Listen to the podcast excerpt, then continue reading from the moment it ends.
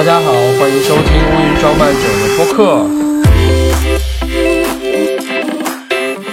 这不是真的讨厌在城市读书，这是三个栏目。第一个栏目是讨厌，第二个栏目是在城市，第三个栏目是读书。我每一次都有可能，呃，挑选其中的一个栏目来跟大家分享，因为我希望把这个播客做成一个短时间的一个播客。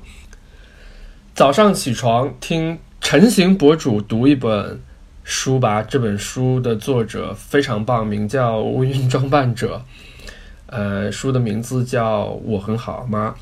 呃，我从来没有说过我在我自己的这本书里面最喜欢哪个章节，但是显然，呃，我比较偏好的是一些短而且耐读的文章，因为其实我每一次写稿子，我自己在推送之前都会呃认真的读一遍，因为我更希望我的文章是可读的，而不是可看的。读起来要流畅通顺，所以啊，但是但是当然了，我自己读的时候未必会很通顺。我希望大家可以尝试一下去阅读一本书，这是一种非常久违的感觉。我要读的其中一篇文章是叫《巴塞罗那漫长的午睡》。巴塞罗那漫长的午睡，奥利是我在巴塞罗那认识的最有意思的人。可能跟他是我们的向导有关，这显得他无所不知。他知道巴塞罗那市区每一个雕像的故事，知道的太多，以至于每次他开口都像是炫耀。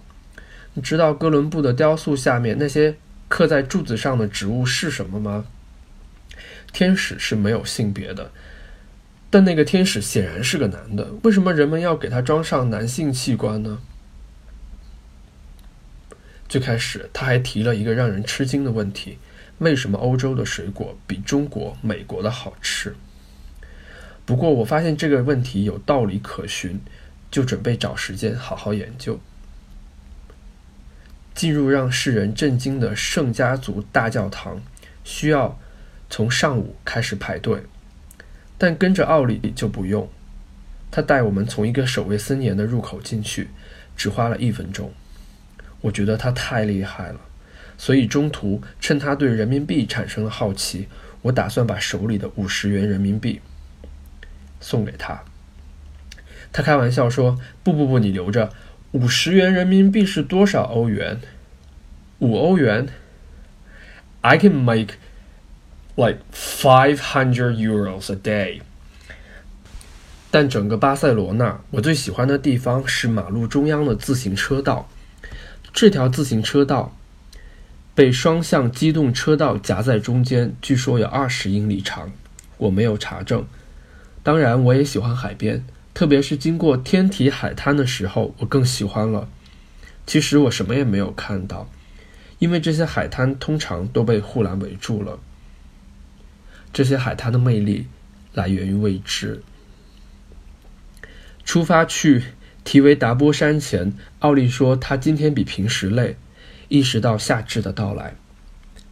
他进一步解释说，常年在户外谋生的人对季节的变化非常敏感。那是每年北半球白昼最长的一天，从此往后黑夜会越来越长。吃完午饭，他立刻宣布 siesta 时间到了。siesta。是西班牙词汇，原意为午饭之后小憩的时刻，有点类似于午休，但绝对不仅仅是午休的意思，却更加合法。在西班牙语国家，一些商店的主人甚至会在中午关门，只为了在午饭时间多休息一会儿，好开展下午的工作。Siesta 代表的弥足珍贵的时刻，后来被我用来形容这次旅程。下山的路上，奥利第一次说到自己的故事。从乌克兰来到西班牙的前三年，他在这里当刷玻璃的工人。然后他到酒店做接待。再然后通过西班牙语和专业资格考试，成为导游。那你为什么会离开乌克兰呢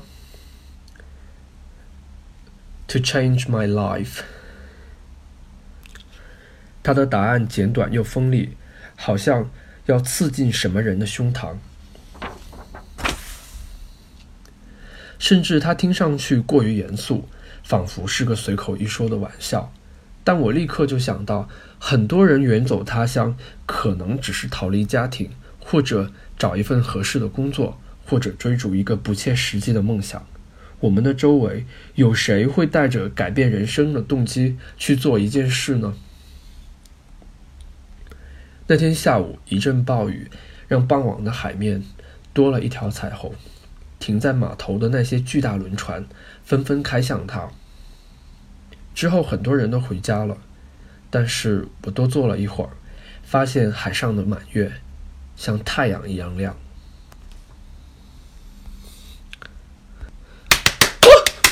天哪！